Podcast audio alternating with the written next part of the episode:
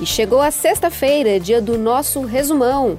Hoje o resumão é comigo, Mariana Mendicelli, e com a Isabel Seta. Oi, Isa. Oi, Mari, tô aqui. Nos próximos minutos a gente conta quais foram as principais notícias dessa semana. Vamos lá. Isa, a gente começa com o cenário da pandemia no Brasil, que nessa semana ultrapassou mais de 1 milhão e 700 mil casos de Covid-19 e mais de 69 mil mortos pela doença. Esse número equivale a cerca de 12% do total de mortes pela doença no mundo inteiro. E nessa quinta, o G1 e os jornais da Globo e da Globo News começaram a divulgar indicadores mais detalhados que mostram onde as mortes pelo novo coronavírus estão subindo, onde estão estáveis e onde estão caindo. Um dos dados que a gente vai passar a divulgar é a média de mortes nos últimos sete dias, a tal da média móvel. É nessa média móvel que a gente percebe a tendência, o comportamento da doença ao longo de um determinado período. Estamos hoje com 1.037 mortes por dia, numa média dos últimos sete dias.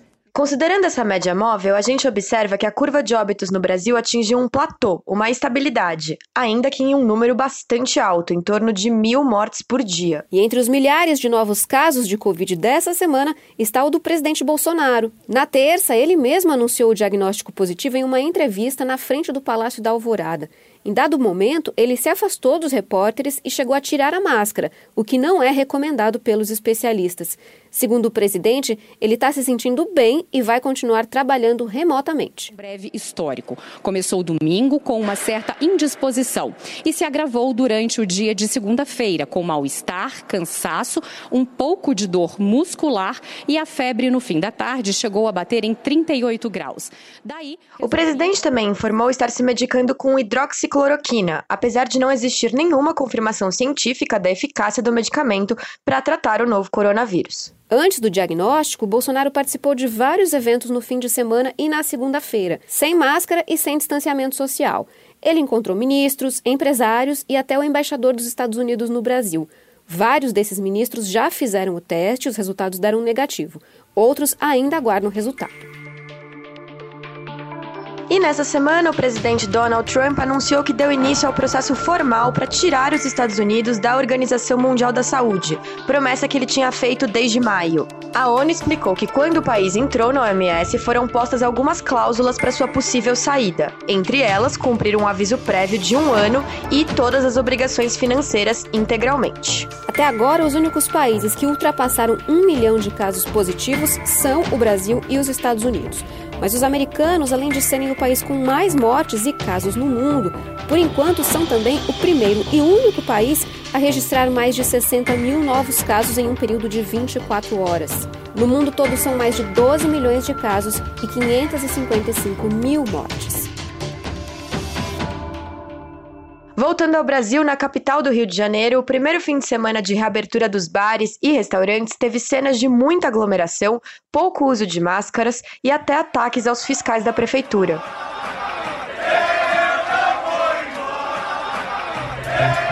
Os fiscais dizem que este bar não seguiu regras de higiene e distanciamento. E este homem, que se identificou como cliente, decidiu tirar satisfação.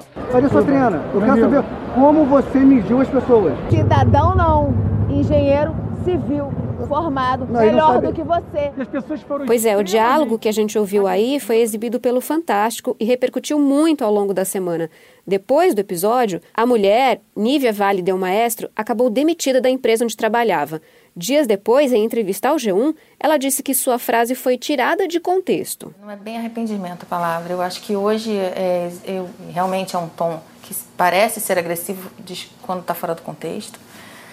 É, até estava conversando com ele em casa, se a gente se arrepende de alguma coisa é de ter saído de casa. Por que, que a gente saiu? Porque parece que a nossa vida. Pois é, o casal não pediu desculpas.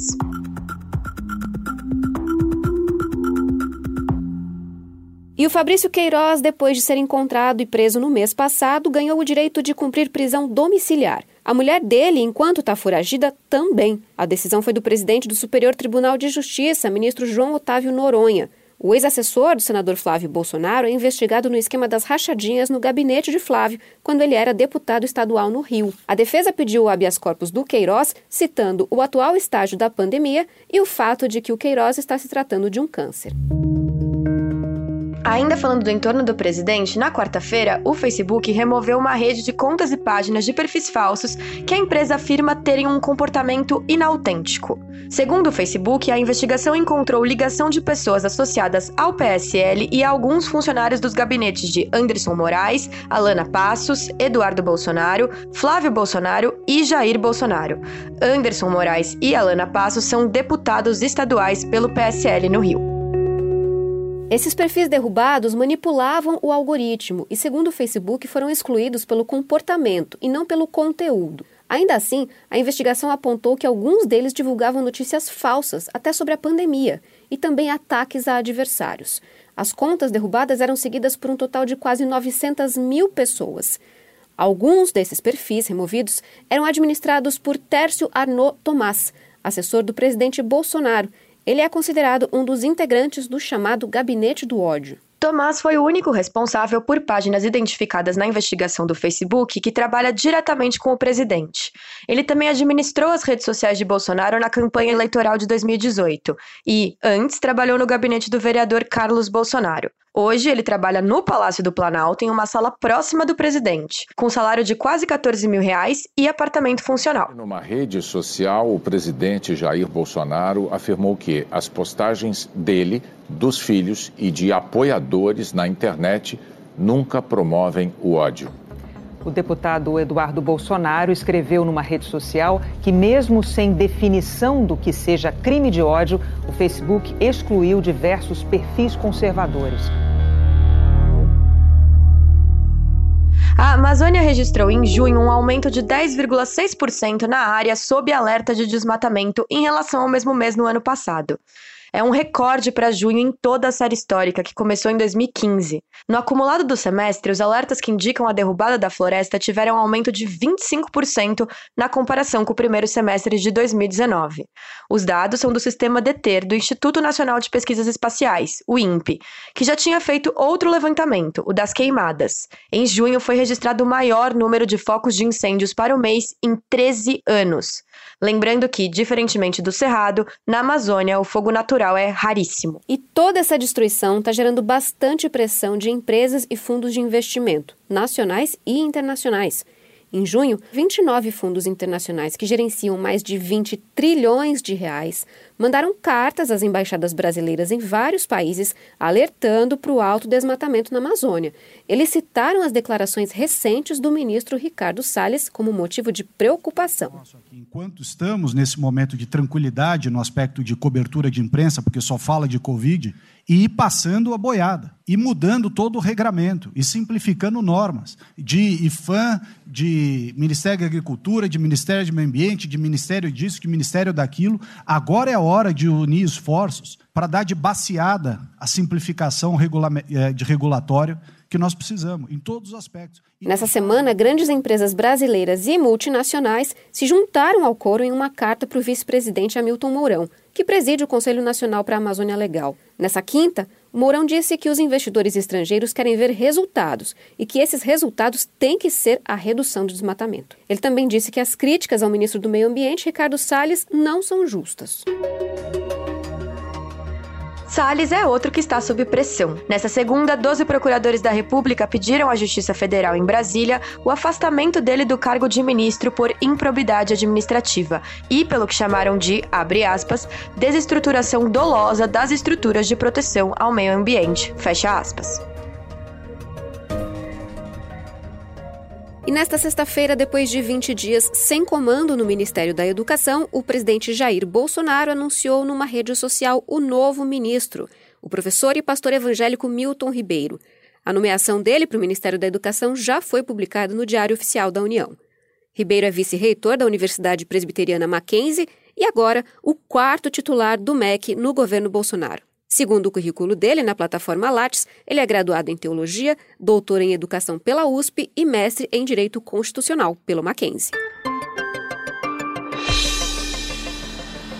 Um levantamento do G1 junto às secretarias estaduais de educação mostrou que apenas 15 dos 25 estados que implementaram atividades à distância acompanham mesmo se os alunos estão fazendo ensino remoto ou não. O levantamento mostra também que em sete estados brasileiros o ensino online não chega nem a 15% dos estudantes. A situação pior é no Piauí, onde só 9% dos alunos da rede estadual assistem às aulas online. Ainda falando de educação, saiu a data do Enem 2020.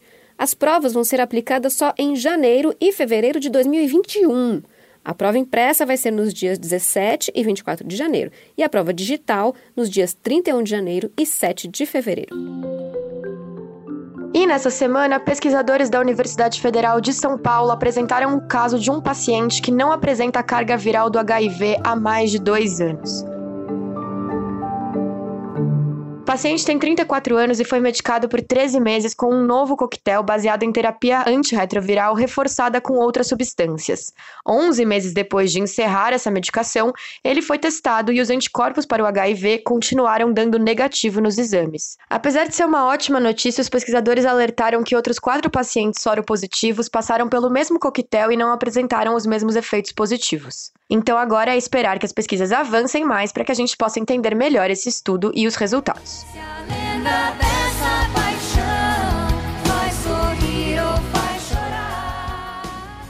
E é bom terminar o resumão com música. Nessa sexta foi lançado o documentário da dupla Sandy Júnior. É uma série de sete episódios que conta como foi a trajetória deles do começo da carreira até o último show da turnê em 2019. Grande parte desse material tem imagens da própria mãe deles, a Noeli, que tem um acervo com mais de 250 DVDs da história dos filhos. Para quem é fã da dupla, tipo a gente, né? A nostalgia está garantida. O documentário está no Globoplay.